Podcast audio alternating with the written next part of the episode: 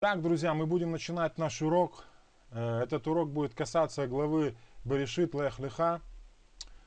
Э, я его назвал «По следам веры Авраама». Э, краткий обзор этой главы. Давайте посмотрим. Уход Авраама из своей страны, из дома отца. Далее мы коснемся, что Авраам в земле Кнаана, да, как он переходит в Израиль и на обещание Всевышнего, которое он даровал ему. Э, также в главе затрагивается вопрос голода, как, который постиг Авраама, как Авраам спускается в Египет, потом он обратно возвращается в Кнаан, э, потом вот эта э, ситуация с Лотом, да, где Лот оставляет Авраама. Потом мы посмотрим еще, обратим внимание на второе обещание Всевышнего, которое он дает Аврааму о вечном потомстве, о наследии и о земле Кнаана. Э, частично мы что-то рассмотрим из войны царей и пленения Лота. И обратим особое внимание на обещание, третье обещание Всевышнего и завет, который был при этом обещании. Э, также потом будем мы, возможно, если хватит у нас времени, мы рассмотрим также, как Бог меняет имя Авраам на Авраам на Авраам, Иса, Са, Сарай на Сару, да, обетование об Ицхаке и заповедь обрезания. Я не знаю, насколько получится все это пройти нам, но думаю, что главное, о чем я хотел бы говорить, вот этом пути, пути веры. Я думаю, вот буду держаться этого, и потому прошу, чтобы вы были немного милостивы, если, возможно, я не смогу уделить внимание всему, чему мы, ну, кто может что хочет бы узнать и побольше.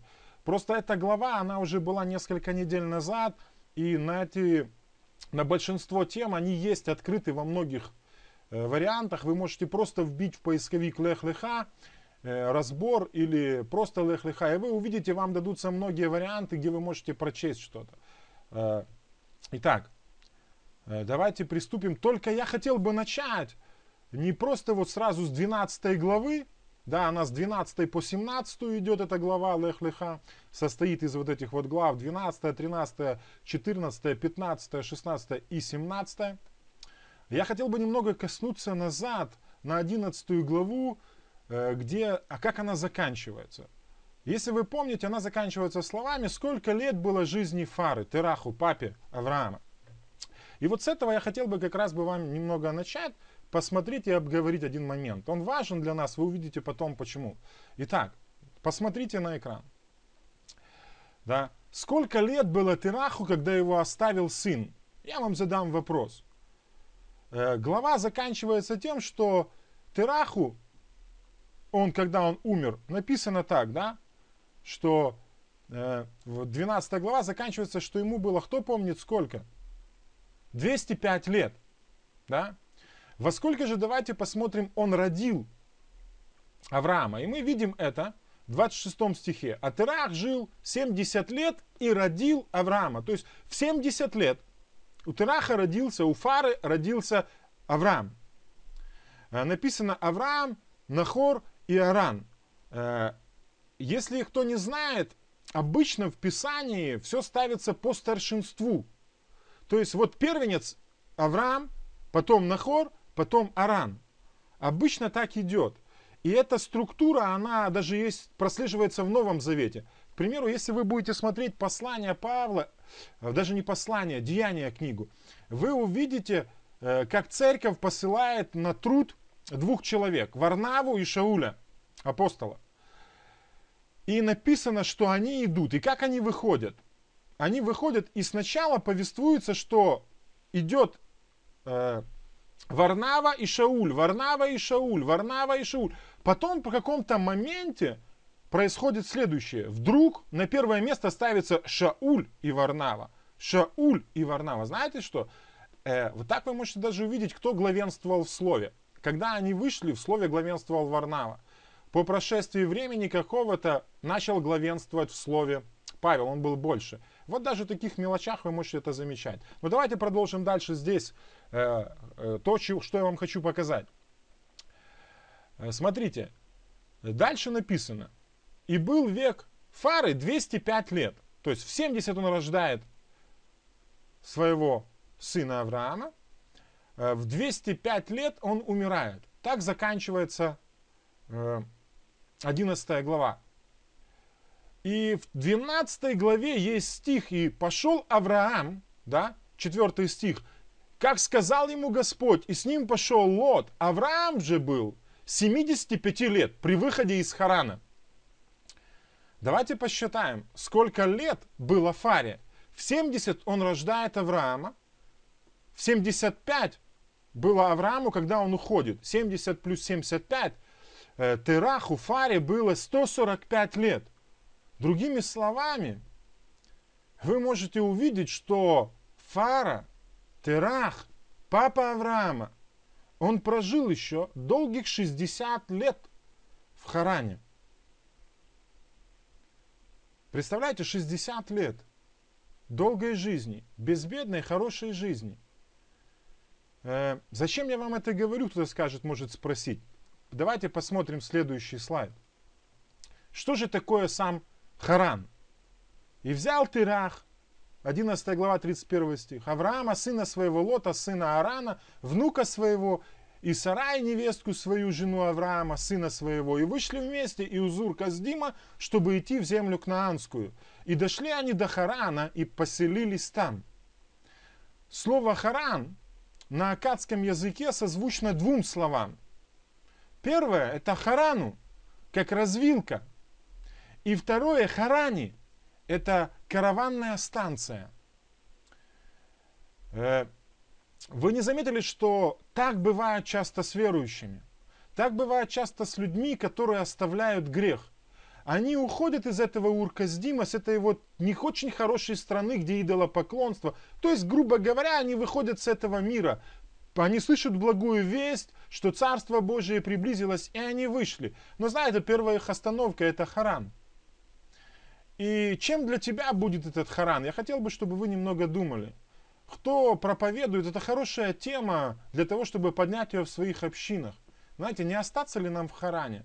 Так хорошо, ты уже ушел от идолопоклонства, ты уже ушел от этого мира, ты оставил грех, все хорошо, ты не живешь в мире.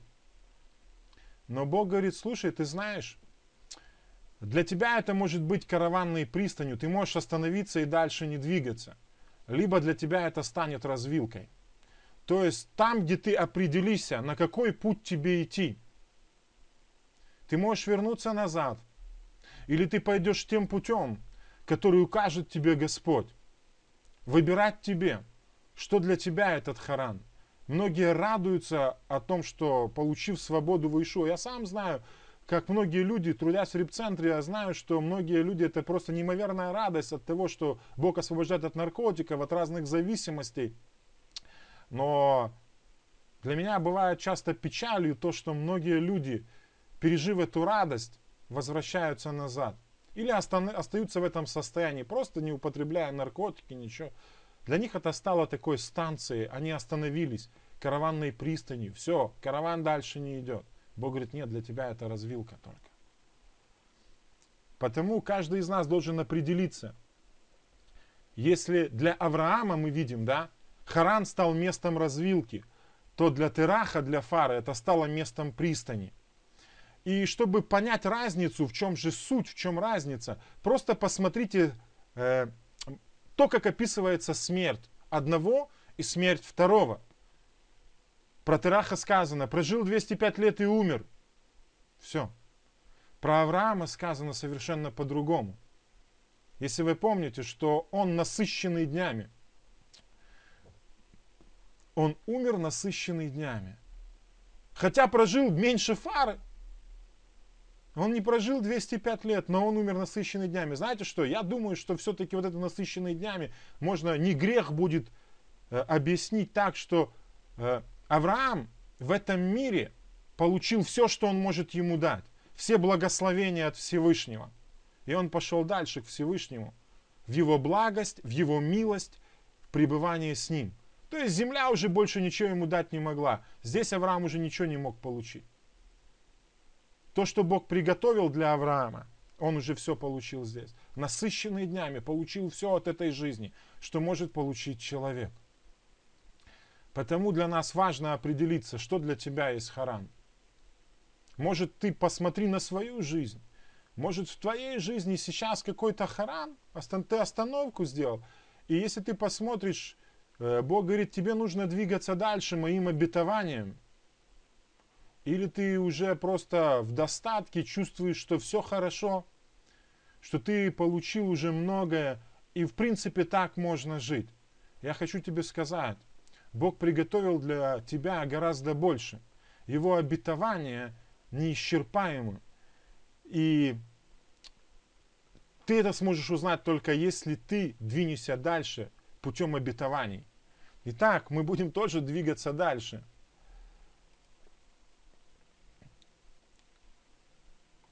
Э, если вы обратили внимание, а если нет, то я вам хочу, чтобы вы сейчас это сделали. Мы прочитаем первый стих, который записан э, в книге Берешит, 12, 12 главе, первым стихом. Я прочитаю, ну, давайте так, на русском. «И сказал Всевышний Аврааму, уйди из страны своей, от окружения э, твоего, из дома отца твоего в страну, которую я укажу тебе».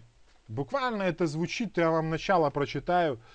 Э, написано «Ваямер Адонай эль Авраам лех леха меарцеха». И сказал Всевышний, да, э, Аврааму, выйди из земли. И вот я до этого места вам прочитал. Лех леха. Часто это слово вообще в русском языке тяжело перевести, какой-то эквивалент такой стопроцентный найти. Его переводят как «выйди, идя», «выйди для себя». Но смысл «оставь что-то и иди, иди, двигайся». И посмотрите на, что предлагает ему Всевышний. «Уйди из земли твоей, от окружения твоего, и из дома отца твоего. Если вы посмотрите, то Бог предлагает ему такую штуку очень странную.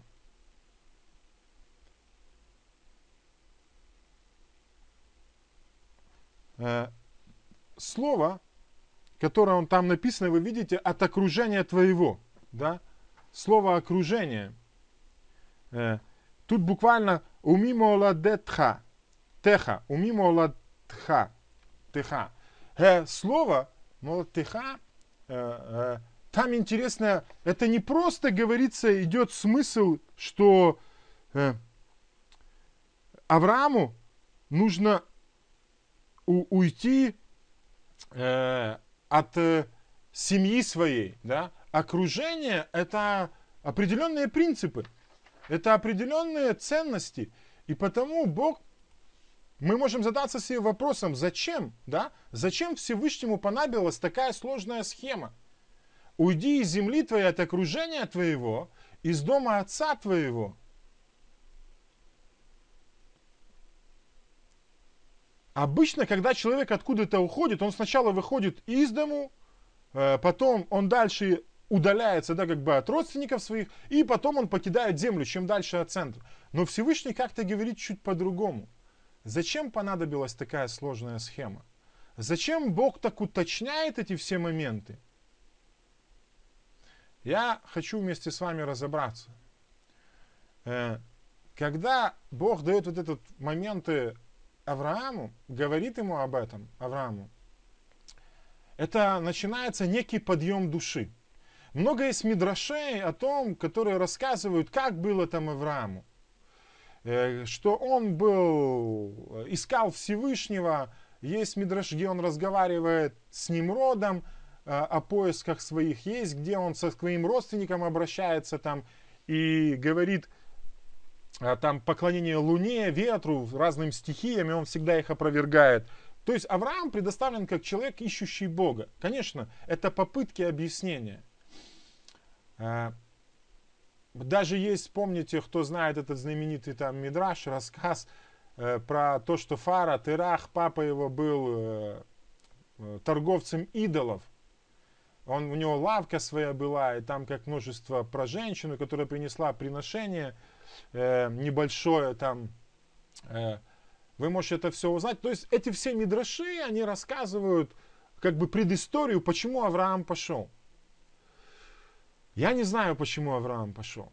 Э, честно говоря, я даже не скажу, почему я пошел за Богом. В свое время, когда я услышал, я сотни раз слышал призыв Всевышнего. Я не думаю, что Авраам был один человек, которому только говорил Бог. Таких было множество. Авраам откликнулся. Каждый из нас тоже в свое время откликнулся. Я не думаю, что... Ну, конечно, есть, есть такие люди, которые с первого раза откликнулись. Знаете, мне очень долго говорили о Всевышнем, мне долго э, объясняли, что-то призывали. Но пришло время определенное, когда я откликнулся. Почему, не могу сказать. Знаю, что это работа Бога. Что-то он сделал с сердцем, чего-то он коснулся, там внутри что-то сломалось, надломилось э, в хорошем плане, в хорошем понимании. И мы, вот я, я пошел за ним. Я думаю, что у вас тоже так. Вот, чтобы кто-то объяснил, почему, четко, я думаю, вряд ли кто-то скажет.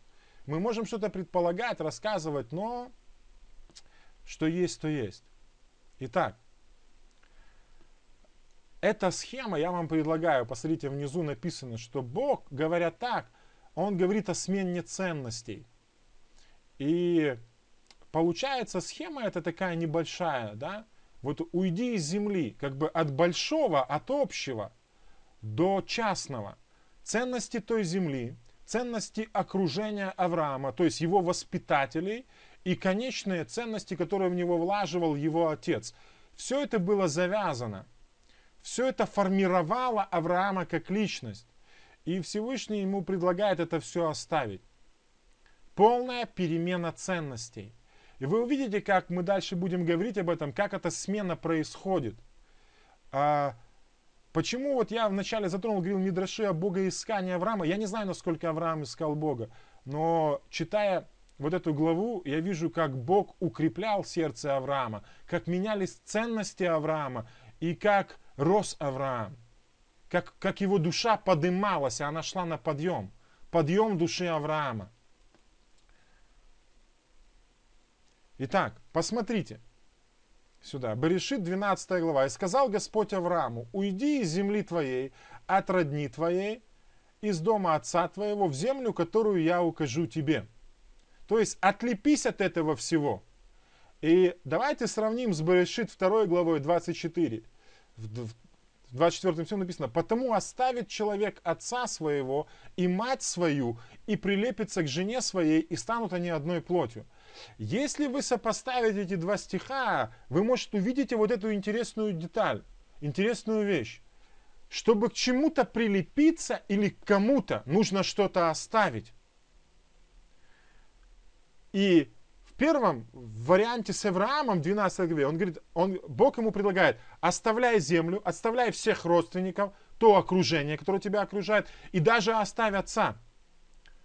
Но оставить и иди, куда я укажу тебе. Но оставить это не просто, это не конечная цель. Это не цель Бога, чтобы Авраам что-то оставил. Цель Бога, чтобы он что сделал? Прилепился к чему-то. Или к кому-то даже правильно. Точно так, как и здесь. Потому оставит человек отца своего и мать свою и прилепится к жене своей. Авраам должен прилепиться к Богу. Чтобы прилепиться Всевышнему, Аврааму нужно что-то оставить. И хочу с вами дальше идти. Вы сейчас увидите одну вещь. Тоже дальше. У Авраама, видите, есть жена. Но мы видим, что Всевышний использует вот этот принцип создания семьи. Так что же Бог хочет от Авраама? Зачем Богу понадобился Авраам? Если мы решили исследовать путь его веры, его направление для движения, то вы должны понять, что это направление задал ему Всевышний. И что же он ищет? Э, не Авраам. Что Бог через Авраама ищет, то есть что Бог через Авраама хочет сделать. Всевышний использует принцип создания семьи. И действительно, Всевышний создает семью. Только что это за семья? Это Израиль. И отсюда очень важное понятие концепции Израиля. Израиль это не просто народ. Израиль это не просто какое-то новое, что-то э, такое общество новообразованное. Нет. Бог создает общество, семью. И, нас, и, и Израиль, вы должны, вот, можете проследить это, он ценен тем, что это отношение его, это как отношение семьи. Э, всегда в Торе на первом месте ставится ценность семьи. Уважай отца, почитай, да, мать свою почитай. Все эти моменты очень важны.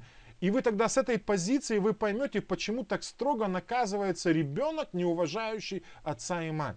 Народ как семья, где выше, вот, вот, вот это вот устройство. Попробуйте это порассуждать на досуге, мы будем двигаться дальше. Израиль как народ, как семья, это основа. Смотрите, если вы помните, прошлый раз, когда мы разбирали, мы вместе, вот, ну, я с вами разбирал и затрагивал некоторые принципы, я не просто так вам говорил про омовение, про то, что этот принцип э, омовения, который как бы землей был затронут, потом перешел в закон, вы должны увидеть, что Божьи законы, они неизменны. Э, это очень ценно, если вы начнете замечать эти вещи в Торе. Законы неизменны, и потому всякому человеку, который говорит, что что-то отменяется, что-то там, э, ты можешь сказать, слушай, нет. От основ мироздания закон Божий неизменен, потому что этим законом работает земля на основе их. И мы видим, как в Берешит, в первой главе, во второй главе, где Бог создает семью, закон отлепится, от чего-то нужно отлепиться и прилепиться. Он работает с созданием даже целого народа, отлепиться от одного и прилепиться к другому. Это законы, которые неизменны и которые не проходят. Это основы, которые дает Бог, чтобы ты мог утвердиться в том, что э, это все имеет, ну, эти законы, они вечные, что они непроходящие. Принципы Бог не меняет. Давайте посмотрим следующий слайд. Что-то он... Э, у меня не под, а, подгружается. То, что мы говорили, что же хочет создать Всевышний? Народ, как одна большая семья. И мы это можем видеть через обетование, которое э, Бог дает Аврааму. Да? Авину Аврааму, отцу Аврааму. Я сделаю тебя народом. Слышите? Он не говорит, я сделаю из тебя народ. Я сделаю для тебя народ. Он говорит, я сделаю тебя народом. Буквально вот эта вот мысль народ, семья. Э, он очень мощный. Это очень мощная мысль. И это на, на основании этого вот обетования, если глубже копнуть, можно увидеть, как правильно строятся отношения в общине. В общине не ту, которую создали люди, себе деноминации, а общину, которую создал Всевышний. То есть это основа отношений общины, сотворенной Всевышним. И я сделаю тебя народом, великим, и благословлю тебя, и возвеличу имя твое, и будешь благословением. Если мы хотим быть благословением, если мы хотим, чтобы это обетование работало, мы должны понять, что народ как семья, через которую распространяется благословение на всех. Э, если кто знает, кто бывал в гостях, у кого есть хорошие друзья, и когда они приглашают вас в свой дом, если там есть мир, если там есть э, единство и понимание, вы приходите туда, этот шалом переходит на вас. Э, это умиротворение, это все, оно, оно, оно, оно идет на вас. Точно так должно происходить с людьми, которые не знают Всевышнего. Придя в общину, они должны прочувствовать ее. Они должны, если там есть община, созданная как семья по принципу Всевышнего, они почувствуют этот шалом – они почувствуют э, вот эту доброту Бога. Они, вот как, знаете, как вот попал туда, куда надо. Искал и нашел то, что долго искал. Вот это вот оно. Вот, вот, вот, вот эти принципы, они должны быть основой общин. Давайте будем идти дальше. Э, в Берешит 12 главе мы двигаемся уже дальше. Впервые, впервые упоминается, что Авраам сделал там написано Мезбиях, жертвенник, да, что Авраам э, передвинулся, написано, и передвинулся он оттуда к горе, к востоку от Бейт-Эла, и раскинул шатер свой, Бейт-Эл с запада, а Ай востока, и построил он там жертвенник Господу, и призвал имя Господа. Посмотрите, это очень интересно. Авраам строит жертвенники. Можно сказать, Авраам, откуда ты знаешь, что нужно жертвенники? Откуда ты знаешь, что ты там приносил? Я не знаю, что он там делал. Но хочу вам одну мысль без фантазий, без предположений, просто как мысль оставить. Э, я хочу вам просто сразу сказать, кто может впервые слышит, ну, рассуждает со мной в этом месте. Хочу, чтобы вы поняли, я не буду утверждать многих вещей, как то делают некоторые люди. Знаете почему? Я немного лет живу со Всевышним, но я уже достиг того возраста, когда я знаю, что я знаю не все. Понимаете, я уже вырос. Вырос к тому, что я знаю, что знаю не все. И потому многие вещи я могу смело говорить, я предполагаю, я думаю об этом. Но я не буду утверждать то, что я не знаю и не уверен в этом. Могу говорить, так что если вы будете слышать слова «я думаю», «я рассуждаю», то это то, что, о чем я размышляю, не больше. Вы можете с этим абсолютно не соглашаться. Но здесь смотрите, что важно для жертвенника. Не столько, как о жертве говорится в этом стихе, как о том, что Авраам призвал имя Господа. Казалось бы, ну Авраам, идешь по, по шел ты шел, ну и сказал Всевышний, э, аллилуйя, да, и пошел себе там призывать. Нет, Авраам строит жертвенник. То есть буквально Авраам, он строит место, место, где он будет призывать имя Бога. И потому опять возвращаясь к той мысли об общине, что я говорил как семье, это место строй, строения, где очень классно, очень хорошо призывать имя Бога. То есть его нужно построить. Оно строится через отношения. Всего, и Иешуа, помните, говорил, вот двое-трое соберутся, и там я посреди них. И многие думают, вот два-три человека собралось, аллилуйя, Всевышний, вот через там Иешуа с нами, все будет хорошо. Вы не поняли? Если вы так думаете, вы еще не поняли той мысли, которую оставляет Всевышний, той сути Писания. Двое-трое как семья. И Машех приходит туда. Двое-трое связаны, хибур связочка. Они связаны там.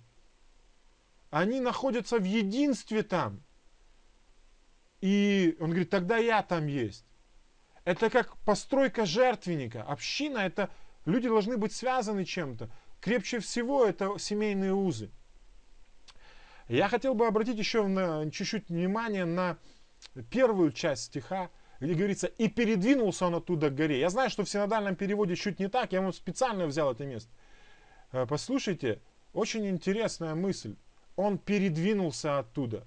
То есть говорится об Аврааме, что он тучнеет. Он уже не просто пошел налегке, он как бы передвигает что-то. Это, это, это как бы усилие уже. Он передвигает. И передвинулся он оттуда. Не просто пошел. Все, Авраам тучнеет. Мы это увидим дальше, как там видно. Вот. Э, дальше я не буду заострять на этом внимание. Вы приключения его в Египте, а Э, э, э, голоде в Харане, как он опускается, э, приключения с Сарой, вот эти все моменты. Единственное, что хочу с вами обговорить, что считаю важным, вопрос хочу задать вам. Как относиться к словам Авраама? Где говорится так, что... Давайте я вам прочитаю. Когда Авраам спускается в Египте пожить там с 10 там, стиха, э, и был, 10 стиха, и был голод в той стране, и сошел Авраам в Египет пожить там, ибо тяжел был голод в той стране. И было, когда близко подошел он к Египту, сказал он Сарай, жене своей, я ведь знаю, что ты женщина красивая. И может быть, когда увидят тебя египтяне и скажут, это его жена, то меня убьют а тебя оставят в живых.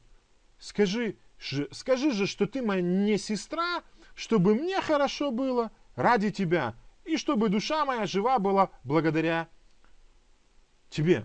Я знаю, как многие проповедники оправдывают в этом случае Авраама, что Сара действительно была ему какой-то там, ну, что сестрой. Да, да, это так. Но когда Авраам идет, мы четко видим, Авраам говорит неправду. Он обманывает. Он просит Сару обмануть. Как такое может быть? И все, вау, думают, что это такое? И говорят, ну это же не обман, он как бы полуправду сказал там еще. Но христиане любят часто петь песню, есть такой псалом шикарный, мощный. Я не хочу полуправды, я не хочу полуверы. Если все, то мне нужно в полноте. Ну, смысл слов. Послушайте, э, Авраам, человек, да, избранник Божий, но человек. И ему свойственно бояться. Он только на, он, его душа только поднимается. Она еще не понята на уровень такого доверия Богу. Супер, знаете, он, просто вот услышал, пошел за Богом, доверился, да, но его доверие еще не имеет той полноты. И он говорит, Сара, буквально в его слова, скажи, что моя сестра, они означают, скажи, что ты мне не жена. Вот что он просит сказать. И, возможно, вы не согласитесь. И имеете право. Авраам обманул. Он попросил Сару, чтобы они обманули, чтобы Сара обманула фараона и наместников их. Да? Но в том-то и красота Торы, что она не показывает только хорошие стороны людей, какие они суперсовершенные праведники, сразу богоискатели. Да. Но знаете что? Авраам человек. И Бог показывает, что, знаете, я когда читал, меня абсолютно это место не побудило к тому, чтобы, о, праведники имеют право обманывать. Знаете, я увидел, Авраам человек. Э, я знаю, что когда мы выходим на путь за Всевышним, не все так гладко. Да, не, не, не все так хорошо. Может, вы лучше меня, но я тоже обманывал. Да, я каялся, я не знал, как идти я просто не понимал, я не знал, что опора какая у меня есть, я не знал, где спрятаться. Кстати, мы потом увидим, что Всевышний предложил Аврааму, говорит, я буду твой щит, ты можешь за меня прятаться. То есть буквально, когда Бог предлагает Аврааму и говорит, я щит твой, Авраам, награда твоя велика, я усматриваю, знаете, что в этой стихе? Авраам, ты можешь прятаться за меня, тебе нечем, ну, не надо двигаться вот каким-то обманом, человеческими усилиями, Э, надеяться на себя. Прячься за меня, я решу твой вопрос. Но в этой ситуации Авраам сказал неправду. Можете не соглашаться, но я считаю так. Но вы дальше увидите что-то. Я вам покажу это еще. Мы еще к этому вернемся. И хочу с вами дальше к 13 главе перейти, где говорится такие слова очень интересные. Авраам был очень богат – скотом, серебром и золотом. Буквально вот это слова очень богат, на иврите звучат кавет меот. Если кто э, слово меот для многих знаком, да, то в меот, очень хорошо. То, что в Берешит первой главе, когда Бог творит землю, он говорит всегда очень хорошо то, что написано. То есть то в меот. Но кавет, э, каводи, слава отсюда, кстати, слово происходит. Слава каводи, да, э, это, кстати, это то, что тебя, слава, это то, что тебя утяжеляет, то, что делает тебя богатым, но и на земле. Это богатство, это тяжесть приходит с неба. И это, э, это иго, которое очень хорошее. Эта тяжесть очень хорошая. Она делает, знаете, ты уже не пари, ты, ты, она делает твою поступ твердой по этой земле.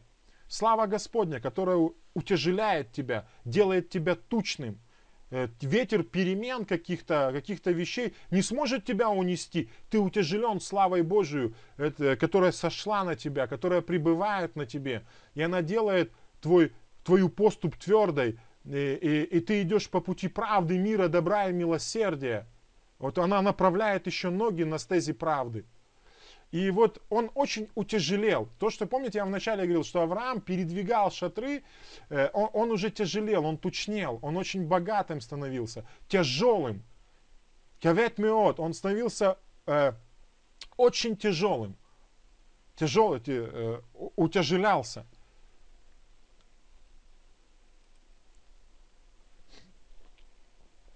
История Лота и Авраама. Если вы помните, я вам говорил в начале вот эту вот сложную структуру, выйди из страны, из общества, в котором ты воспитывался, и из дома отца. И мы видим, Авраам ушел из страны. он вроде бы оставил общество, в котором воспитывался. И даже Авраам оставляет дом, в котором рос, отец остается, Авраам уходит. Кстати, не беспокойтесь, у кого там проблемы, как это Авраам мог оставить, не уважить отца. У Фары было три сына, один умер, двое осталось. И Авраам ушел от папы, э, он ничего не взял из наследства. Он все оставил там. Его часть получает другой брат. Он взял с собой лишь только то, что там накопил в стране, в Харане. И с этим ушел. И Бог его благословил и уточнил, э, и, и уточнил его, да, вот сделал его тяжелым. Вот это вы должны понимать.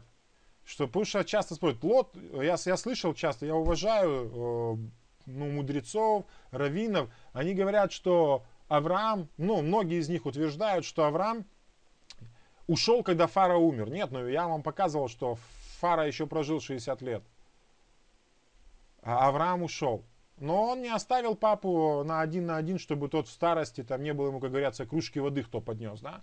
Нет, все хорошо. Э, там есть еще брат, который остался с ним.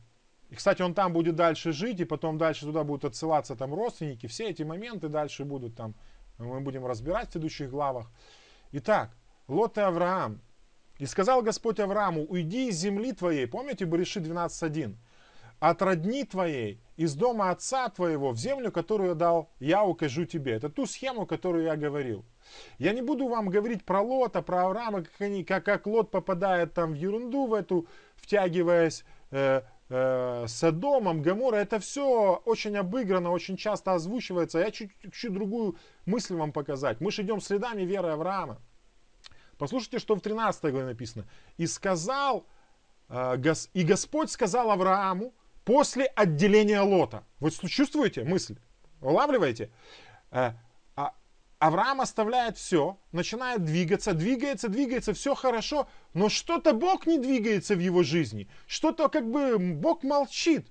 И вдруг, когда Лот уходит ближе к Содому, туда они отделяются, написано, и Господь сказал Аврааму, то есть вот здесь уже дальше, в это, с этого момента сбылся вот этот момент. Авраам совершил полностью вот то, что ему сказал Всевышний. Ушел из земли, ушел полностью от родни, из дома отца, в землю, которую ему дает Всевышний. И Господь ему сказал, когда Лот отделился, подними очи твои и посмотри с места. Возможно, у Авраама было огорчение, что, конечно, Лот выбрал лучшую землю.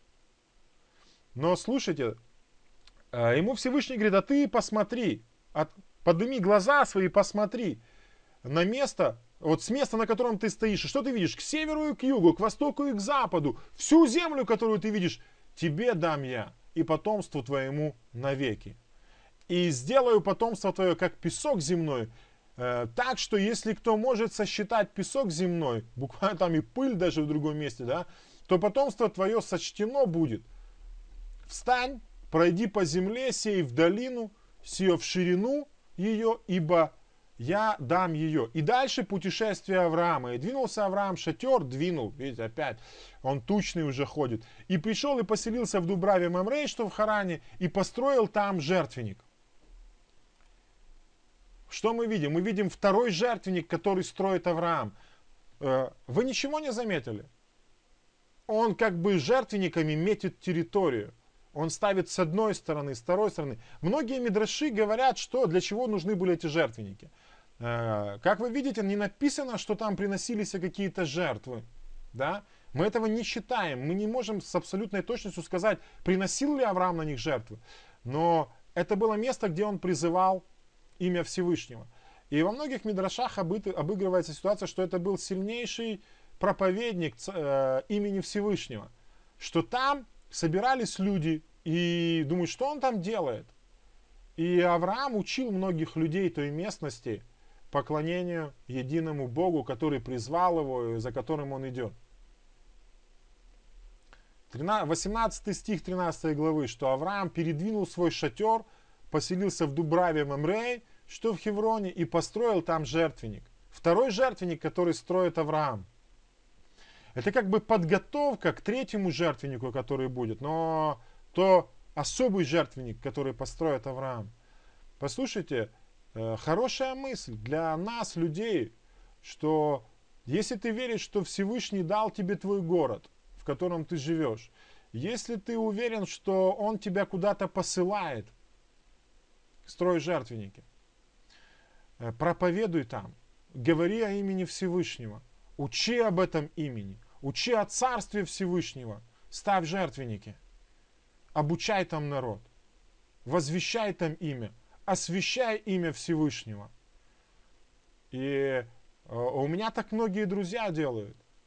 И они в городе в одном при, просто приходят к друзьям, пьют у них чай, находят там у одного, у одного другого. И потом э, зачастую в этих местах возникают домашние группы. Люди начали воз, освещать имя Всевышнего. 14 глава. Мы двигаемся, у нас время очень быстро летит, даже не заметил я, как прошло 40 минут уже. Итак, а еще есть что сказать. 14 глава, она глава о войне, о царях, о том, как Лот, племянник Авраама, попадает в такую очень плохую ситуацию, э, про имущество, которое, э, ну, пришли, по, вы помните, там, да, вот эта вся ситуация с царями, которые воюют между собой, и Лота втянули, так как он живет рядышком, в эту всю ситуацию, в эту войну. Он стал жертвой этой войны, скажем так. Но, э, опять же, на что хочу обратить внимание. Помните, я не зря вам сакцентировал момент на том, что э, движение Авраама за Всевышним – это подъем его души.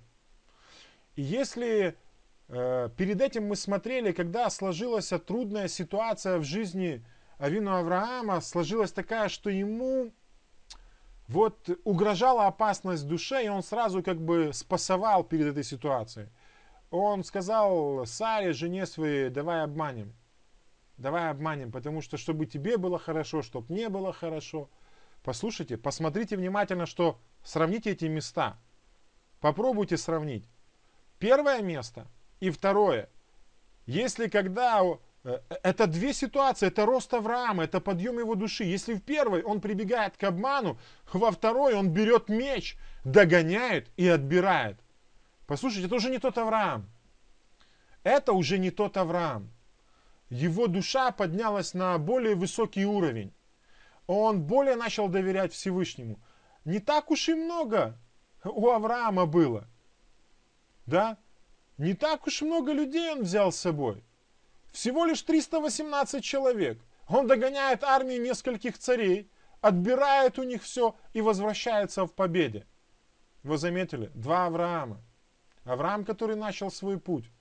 И дальше на пути мы видим уже Авраама, уже борца, уже сражающего, уже, уже который, Авраам, который способен противостоять. Потому мы с этого, идя его путем, мы можем сами понимать эту вещь и можем видеть, что путь, каков путь праведника. Он идет к совершенству. Э, Авраам не прибегает никаким хитростям, никаким вещам. Все, он, это уже другой Авраам. Это Авраам э, борец. Он уже может сражаться. Он уже может двигаться. Э, он чувствует силу. Не в 318 человеках. Он чувствует силу того, с кем он имеет дело.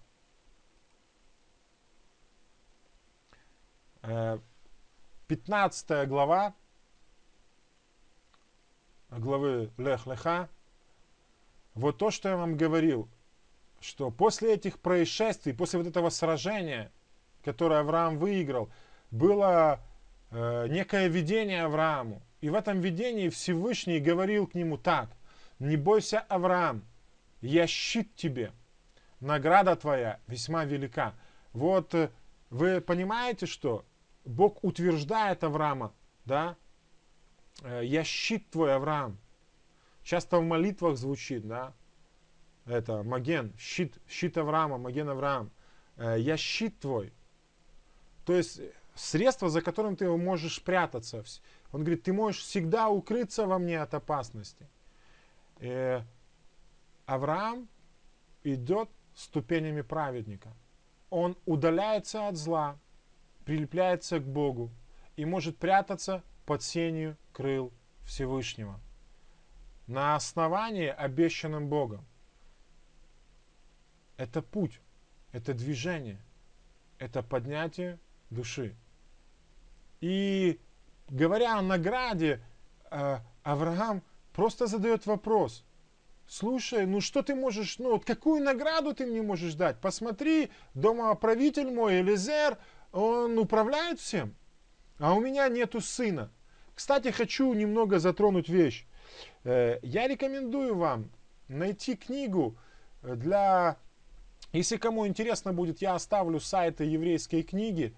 Э, хотел бы вам, кому уже, может, тяжело читать Тору, он не первый раз перечитывает Писание, все, и что-то там, может, упускается часто, чтобы освежить свои ощущения и снова еще больше влюбиться в Писание, рекомендую вам одну книгу, сейчас посмотрю, если она у меня здесь э, прямо тут, э, как же, э, я ее поищу, потом скажу, как точно называется. Э, книга, очень, очень сильная книга. Э, впервые в Библии, сейчас подождите, я посмотрю, вроде бы вот она у меня. Да, Э, есть эта книга у меня. Вот, можете посмотреть, э, кому интересно. Вот, книга вот, такой, вот так вот выглядит. Называется «Впервые в, Библии». Написал ее Мейер Шелев. Э, он обращает внимание людей, просит, кто читает Тору, чтобы ему было интересно, обращать внимание на такие моменты, когда что впервые в Библии упоминается. И вот на основании этого хочу вам просто как мысль оставить. Вы помните, что э, мы видели, когда разбирали главу, Шимон разбирал главу Наах, э, о том, что люди развратились, мы не увидели одного странного следствия, не очень обращаем на это внимание. И последствия этих вещей развращения. Если в Берешит первых главах Бог дает повеление плодиться и размножаться людям, потом это превращается в некое извращение, то к чему? Одно из последствий этого извращения, знаете какое? Вы можете увидеть в 11 главе э, Берешит, там написано, что Сара не могла рожать, она была бесплодна. Это следствие, следствие развращения человечества, грех, который набирал силу. И вот э, вот здесь как раз-то говорится про эту мысль, что ну, он говорит, у меня нету дома, ну, сына, наследника нету. И Елизер может все получить. Всевышний выводит его на улицу, да, с шатра, и говорит, посмотри, посмотри-ка на небо, и попробуй сосчитать звезды. Сумеешь ли посчитать их? И он сказал ему, таково будет потомство твое, никто не сможет его перечесть пересчитать. Я думаю, что это ныне сбывается обетование тоже. Не просто Израиль, а все, кто идут следами веры Авраама, являются его потомками. Как и Шауль пишет в послании к римлянам, что не только те, которые получили знак обрезания, но и все, все идущие за ним. Да, Мейер Шалев, да. Э, книга очень шикарная, я вам говорю, она очень вам понравится. Вот. Э, вы понимаете? Он, он ему дает обетование. Он, он, он ему дарит подарок. Он говорит, у тебя будет этот сын. У тебя будет наследство, не беспокойся. И вот дальше, у нас остается немного времени, я вот хочу сконцентрировать ваше внимание на очень важные вещи. Шестой стих. И поверил, про Авраама говорится, и поверил он Господу. И он, Всевышний, вменил ему это в праведность. Многие люди часто спорят, что такое праведность, э, кто праведник, кто нет. Послушайте, вера во Всевышнего вменяется человеку в праведность. Праведник тот, кто верит Всевышнему. Теперь я хотел бы с вами вместе затронуть интереснейшую тему, тему веры. Что же такое вера? Э, как раз, я думаю, у нас это время есть, мы уложимся в него. Вопрос веры. Что такое вера? Э, я вам прочитаю сейчас 15 глава, 6 стих. Давайте мы перелистнем как раз слайд. Там написано Вехамини, Вехамин. Доверился Авраам. Доверился. Вехамин. Да? Что это такое? Что это за доверие? У нас в синодальном переводе, кто русскоязычный, там написано «поверил Авраам Богу». Нет. Э, это не просто поверил, это доверился Авраам Богу. И Бог вот это доверие человека ему вменяет, ему, вменяет человеку в праведность. Доверие, не просто веру в то, что он существует. Это иллюзорные понятия, какие-то непонятные вещи. Вера в то, что он есть. Люди часто играются понятием верить в то, что верить в Бога, верить Богу. Здесь говорится доверился. Авраам доверился Богу, и Бог говорит, ай, это правильно. Это правильно ты сделал, ты доверился мне, ты доверился моему обещанию. И это корень, доверился корень слова эмуна. Вехамин – это доверился корень слова эмуна – вера. И я вам хочу с вами немного поговорить о вере. Это очень важно. Э, что же такое вера? Эмуна. Вот в Торе концепция эмуны предполагает верность. И эта верность основывается на том, что истина, а не на чем-то воображаемом. То есть вера основывается на истине, а не на воображаемом. Многие люди думают, что поверил, вот что-то себе вообразил, я в это верю, и все классно, это вера. Это не вера, по крайней мере, не библейская. И э, представьте себе, я вам ниже, посмотрите на слайде, я вывел вам однокоренные слова. Э, э, вот корень этого слова, эмуна, это алиф мем нун. Тот же корень в слове вера, тот же корень в слове, всем знаменитом слове аминь, да? Кстати, про аминь. Многие люди, э, ну, не знаю, как относятся к аминь. Надо, не надо его говорить, что... Но аминь это не просто... Ну, я знаю, что в христианской традиции зачастую толкование слова аминь это как согласие просто. Нет. Если это однокоренные слова, твоя вера, ты говоришь, я доверяю всему, чему сказано, я верю в это. Я буду верен этому, мы дальше об этом будем говорить. И твое аминь это не просто согласие, это выражение твоей веры. Это не некая э, составляющая какой-то религиозной формы, которая, вот молитва должна заканчиваться аминь. И э, э, это ответственность твоя, которую ты берешь на себя. Послушайте, точно так же корень алиф мем нун имеет слово аман, художник – или мастер, то есть человек искусный. Э, вы, э, кто помнит, про кого сказано, что человек был искусен в Торе? Тот, э, два человека, которые работали и делали э, скинию.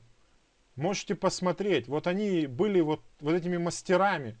Э, я не помню, кто есть. Э, Костя Крицкий вылаживал э, часто такие да, веселил ли он?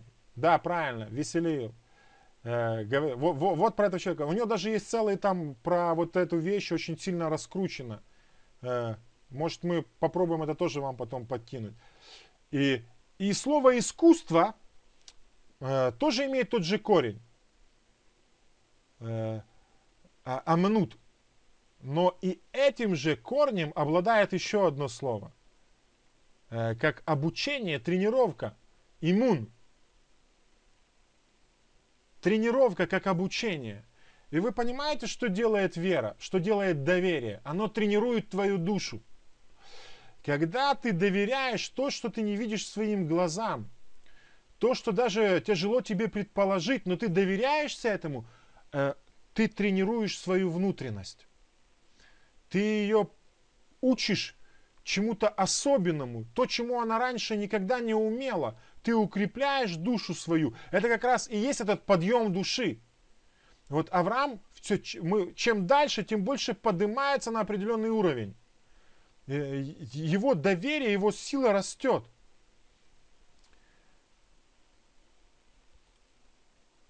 Мы переходим к следующему. Я вам предлагаю еще кое-что увидеть. В слове «эмуна» увидеть еще э, два слова, которые там можно, можно прочесть. Это первое слово. Им. Има, мама. И ман. Пища. Ман, как манна небесная, та, которая давалась. Эти слова и буквочки этих слов тоже есть в слове вера. И что мы можем видеть? Я хочу вам предположить, так вам легче, возможно, кому-то будет запомнить. Есть просто женщина, Иш, да, Иша на иврите, Иш мужчина, Иша женщина. Но здесь именно мама. То есть та, которая уже произвела наследство, та, которая способна производить наследство. И это уже доказано, мама, она уже что-то родила. Вера это не просто иллюзорные какие-то аноморфные штучки в тебе, ты веришь что-то где-то когда-то. Нет, это то, что должно производить в тебе действие. Вера способна рожать. Она должна приносить плод. Если ты не плодоносен, если ты ничего не производишь, твоя вера, она мертвая. Тебе нужно, чтобы Бог открыл твое чрево. Э, ты пока что закрыт на определенном уровне. И для тебя вера также должна стать твоей пищей, то, из чего ты насыщаешься. Иешуа когда-то говорил, есть у меня другая пища, которую вы не знаете своим ученикам. Это исполнять волю пославшего меня. Вот как раз-то это и есть. Это и есть довериться Богу, чтобы исполнить то, что Он обещал. И в Писании есть два места, которых я вам хочу предложить. Э, у Авакума пророка написано, вот душа надменная не успокоится, а праведный своей верою жив будет. Буквально написано это место, ну, праведный своей верою жив будет. Буквально, а праведный из веры жить будет. Вера, доверие Богу становится его пищей. Вера это то, что будет насыщать его в минуты скорби, в минуты опасности, в минуты трудности. Это то, что будет насыщать его внутренность, то, что будет укреплять тебя – и вера как то, что должно производить, как мама, э, как та, что производит потомство, как та, что оставляет после себя след в этом мире. У Иакова сказано так. Итак, вера, если не имеет дел, она мертва сама по себе. Если она ничего не производит, это мертвая вера. Потому хочу, чтобы вы для себя взяли и запомнили два понимания слова вера. Вера это то, что, да, иммуна, а это то, что в тебе служит пищей для тебя. Это то, что помогает тебе не ослабеть в этом нелегком пути за Всевышним, путем Авраама, когда ты идешь. И вера, она в тебе как мама, она должна производить в тебе определенные ну, действия, она должна в тебе что-то родить для Бога. Если ничего не производится, это мертвая вера, она никому не нужна, она бесплодная. Вера это то, что что-то производит. Это твоя пища, и она как мама. Еще один момент с верой, касающийся веры, что э, я вам говорил, однокоренное слово, слово веры, это творчество. Да? Аманут. Вера э, это творческий процесс – который требует полного соединения с Творцом. Сам Творец, он аман, он художник, он рисует, он нарисовал, сделал этот мир весь. Э, и наша вера – это не просто слепое следование за буквой. Это как раз процесс, который требует соединения с Творцом. Ты сам должен быть творческой личностью. Я не имею в виду художество.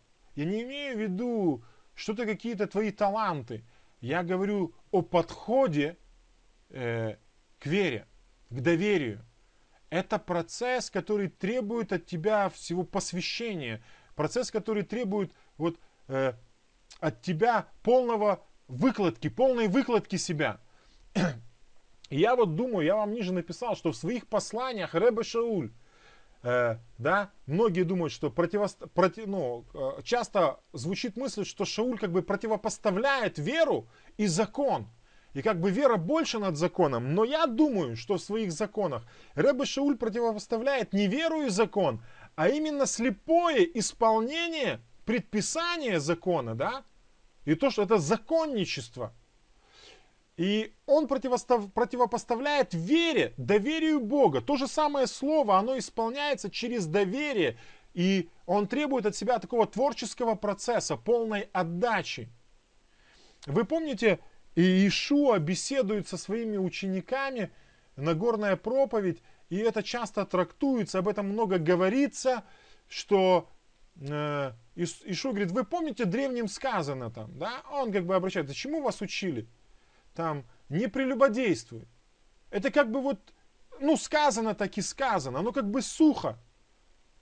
Он говорит, но творческий, он говорит, то есть вы должны думать этим, размышлять, искать смысл этого. Он говорит, а я вам говорю, то есть смысл этого, да, творческий подход, то есть такое вот рассуждение над ним, что всякий смотрящий на женщину с вожделением, с желанием ее, он уже изменяет.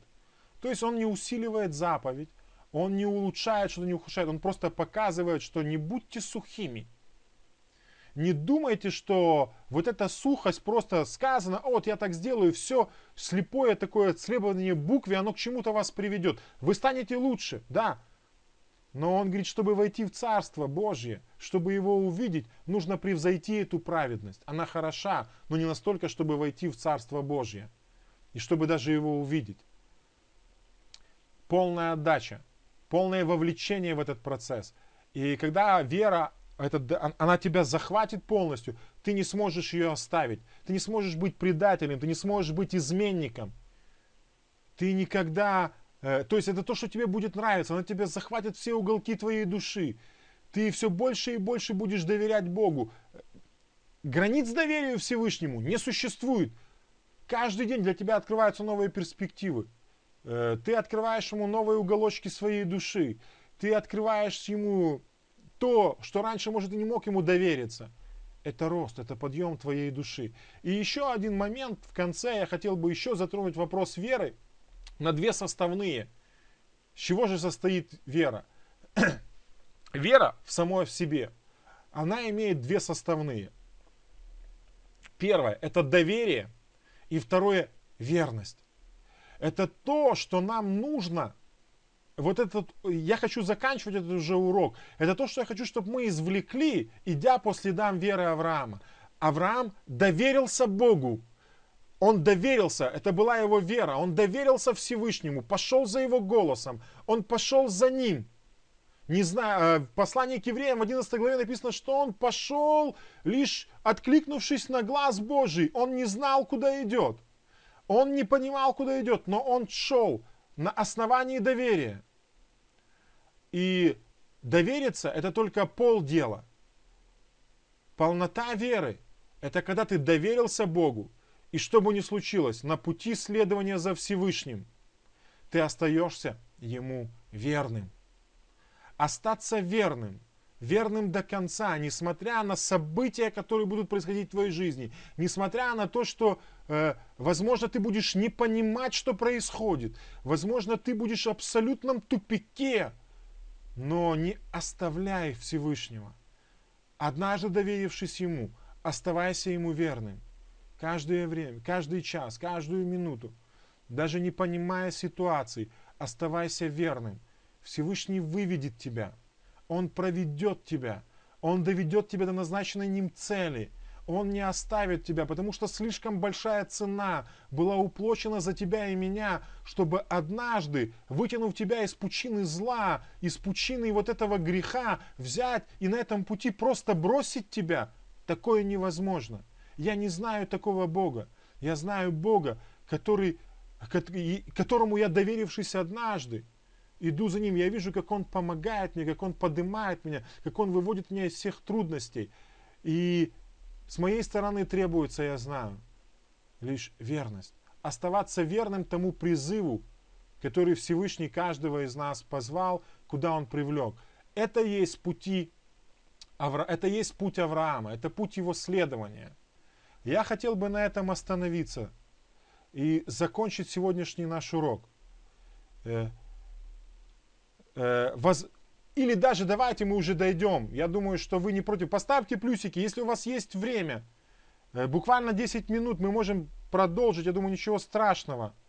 Мы сможем продолжить чуть-чуть э, вот один слайд буквально там остался. Окей, все, хорошо, что вот э, доверие и верность, вот эти две вещи, которые мы говорим с вами, о которых мы рассуждаем, о доверии и верности, это есть основа завета. Без этого невозможен завет. Завет со Всевышним. Это есть основа завета. Доверие Богу и его верность. Посмотрите, Всевышний не сразу уступил завет с Авраамом. Он дает ему обещание, он ведет его на пути, он проводит его, он его поднимает, он еще больше укрепляет его, он, э, он, он, он общается э, с Авраамом. Но Бог его ведет к завету. Он ведет его, брида, завет. И основа этого завета, который заключает Авраам со Всевышним, это вот стало его, вот эта иммуна, вера, как доверие и верность. Это основа. И так написано в 15 главе 18 стихом. В этот день заключил Господь с Авраамом союз, сказав ему, потомству твоему я отдал землю эту. И далее Всевышний довел Авраама к определенной точке – скажем так, ну не точка как к окончанию пути, а как бы к остановке. Дальше начинаются очень серьезные отношения. Отношения, которые уже строятся на доверии и верности. И братья и сестры, я обращаюсь к вам, к тем, кто посещает общины, кто живет как в семье в этой общине. Когда к вам приходит человек, заложите правильное основание завета – мы очень спешим подвести людей к завету. О, мы так радуемся, когда в общине 20, 10, 15, 8 человек заключили завет. Аллилуйя! Все кричат. Послушайте, имеют ли эти люди верное основание ихнего завета? А верным основанием являются два вот этих пункта. Доверие и верность. Завет людей нужно очень правильно подвести к завету когда он заключает, э, если доверятся все, человеку нужно научить, что, слушай, то, что ты доверился Всевышнему, и ты ощутил на себе благости Его, и доброту Его, это классно, это супер, этого мало для завета. Этого мало для завета. Давай, братиш, давай, братик, давай, сестричка, тренируйся, пробуй. Можешь ли ты оказываться ему верной? Тренируйся в этой верности Всевышнему. Ты должен оставаться ему верным, доверять ему во всем и оставаться верным в этом доверии. На основании этого человек может заключать с ним завет, доверие и верность Всевышнему, чтобы не было измен, чтобы человек не уходил от Всевышнего. Он должен быть верным ему. И на этом, я думаю, мы уже закончим. Я думаю, что у вас есть некая пища на неделю, о чем поразмышлять вам, о чем бы вы могли поговорить с другими. И я думаю, что то, что мы с вами говорили, оно окажется вам полезным. Э, что мы немного прошли следами веры Авраама. И я думаю, что нам еще много предстоит пройти, нам еще много предстоит вместе э, на этом пути чего преодолеть. Но я думаю, что однажды доверив Всевышнему, мы окажемся Ему верными. Так что да благословит всех Господь, э, пусть милость Всевышнего прибудет с вами, и мы, чтобы каждый из нас, став на этот путь правды, истины, доброты и милосердия Всевышнего, не оставляли его, а шли этими следами веры и продвигались вперед, были хорошими подражателями веры Аврааму, Ишу и всем остальным праведникам. Так что да благословит Господь всех. Аминь. Могу сказать на это. Если у вас есть какие-то вопросы, давайте попробуем, ну, что-то может э, непонятно было. Что-то может было, что-то может я, я просто могу что-то пропускать мог, что-то мог не, не сильно точно выразить. Кстати, Э, друзья русскоязычные, э, хочу к вам обратиться. Если вы хотите больше вникать в Тору, если вы хотите больше вникать в Писание, посещайте наш сайт. Э, Новый Завет в свете мессианского э, иудаизма, да, вы можете посмотреть, там форум у нас есть, очень много всего. И я вам могу предложить, э, потом позже чуть-чуть мы дадим ссылочки, скинем как-то. Смотрите, я рекомендую вам чуть-чуть, может, э, оградить себя чуть в печенюшках, э, чуть меньше выпить кофе дорогого, э, чаю, э, десяток раз меньше посидеть в кафе, но приобрести э, книги, которые помогут вам э, на пути э, вот такого, знаете, увлекательного путешествия в мир Торы. Есть вот такое шикарнейшее издание Торы. Вот, если вы видите, да, его. Очень классное издание. Чем оно хорошо для русскоязычных? Э, в этом издании идет тройной текст. Во-первых, очень классно. Я вам сейчас открою, покажу. Вы можете видеть, видите, тройной текст. Идет на иврите, перевод на русский, а внизу вот тут, вот, вот тут, где мой палец, идет э, получается транскрипция, как читаются буквочки, как читается иврит. Э, книга недорогая, порядка там где-то от 30 до 50 долларов. Ну, скидки сейчас. Я по скидке взял за 30, не пожалел и сейчас не жалею. Есть много очень классных книг. И когда вы читаете, вы очень ну, обогащаетесь. Вы очень будете получать новые мысли, новые такие вот, ну, прямо вас будет дух захватывать. Так что э, попробуйте, попробуйте чуть-чуть себя в чем-то, может, уменьшить, чуть-чуть меньше что-то сделать. Э, как вы понимаете, э, ага, Андрей, как увидеть, приношу я плод или нет? Смотрите, э, очень интересная вещь происходит в том, что такое плод. Ну, что вы подразумеваете? Тут э, э, Э, перейти в режим чата реши. Ага, окей, перехожу. Да, окей. Э, давайте сейчас по порядку. Я с Мариной сейчас... Поп... Э, что за перевод? Давайте сейчас уже по порядку. Это перевод хороший, в принципе. Общая редакция Бехор Барух. 97 -го года. Довольно неплохая книга. Соредактор Рав Реахи, и там много вещей. Можете... Издательство Шамир. Шамир делает его. Э, вот. Э, это можно зайдите, вбейте в поисковик «Еврейская книга». Сайт еврейской книги. И вот там я очень много беру себе книг. Очень, э, вот, очень солидные книги, очень толковые книги. Также взял, ну, когда-то, может, мы сделаем такой небольшой, может, не урок, а такую как бы презентацию того, где что можно взять. Окей? Э, смотрите. Э, вопрос про плод. Как узнать, приношу я плод или нет? Э, зачастую, если я, я не знаю, сколько времени вы со Всевышним. Я вам скажу, что в начале своего пути я очень долгое время, э, мне казалось, что я абсолютно духовно не расту что я абсолютно не плодоносен для Бога. Плод можно увидеть очень легко. Это не то, что вы делаете для Бога. Растут ли возле вас люди? Э, трудитесь ли вы для того, чтобы возле вас кто-то мог расти? Понимаете? Э, попробуйте посмотреть, если вы видите, что возле вас не растут люди, если вы видите, что вам очень что-то, ну вот, вы как бы сами по себе, это, возможно, вы плодоносны для себя. Но представьте себе, если бы груши, яблоки и остальные деревья были плодоносили их для себя. Знаете, как можно увидеть яблоню, э, плодоносная она или нет? Знаете как? Я даже с большого расстояния могу это увидеть. Если под, яблонь, под яблоней есть люди, дети, это очень хорошо. Там на ней что-то есть, они что-то собирают из нее. Если э, под яблонькой ничего нету абсолютно, там ведь нечего собираться. Там нету никого.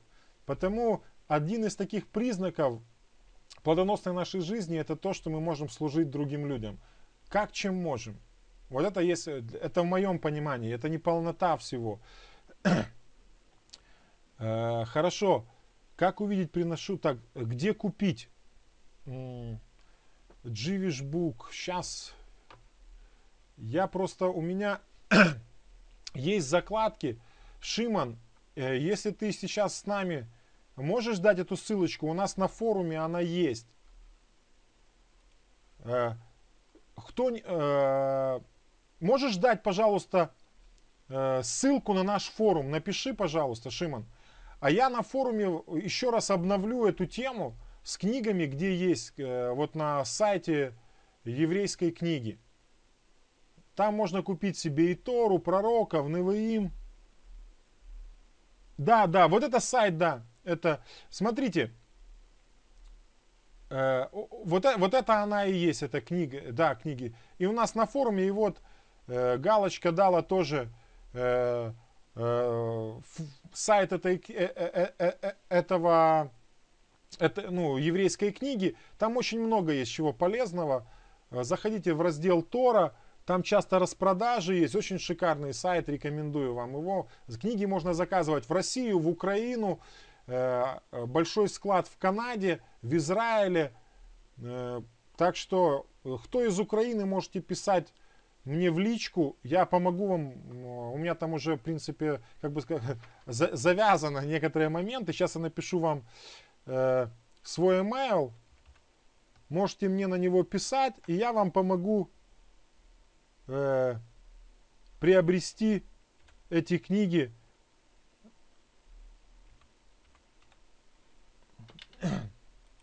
скажу, как покупать, что, куда.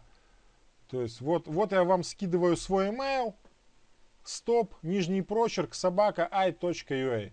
Пишите мне, я смогу вам в этом вопросе помочь. Думаю, что э, будет все хорошо у вас. Окей, если вопросов нет, если мы уже подходим к концу, заканчиваем все эти моменты, э, мы можем совершить молитву и поблагодарить Всевышнего, что Он не оставляет нас без пищи, что Он помогает нам.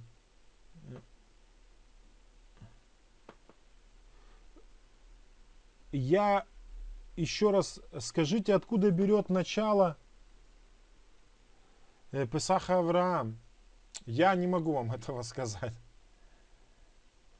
Э, я, я вам еще говорю, я очень молод, э, я не на все, не на все вопросы знаю ответ.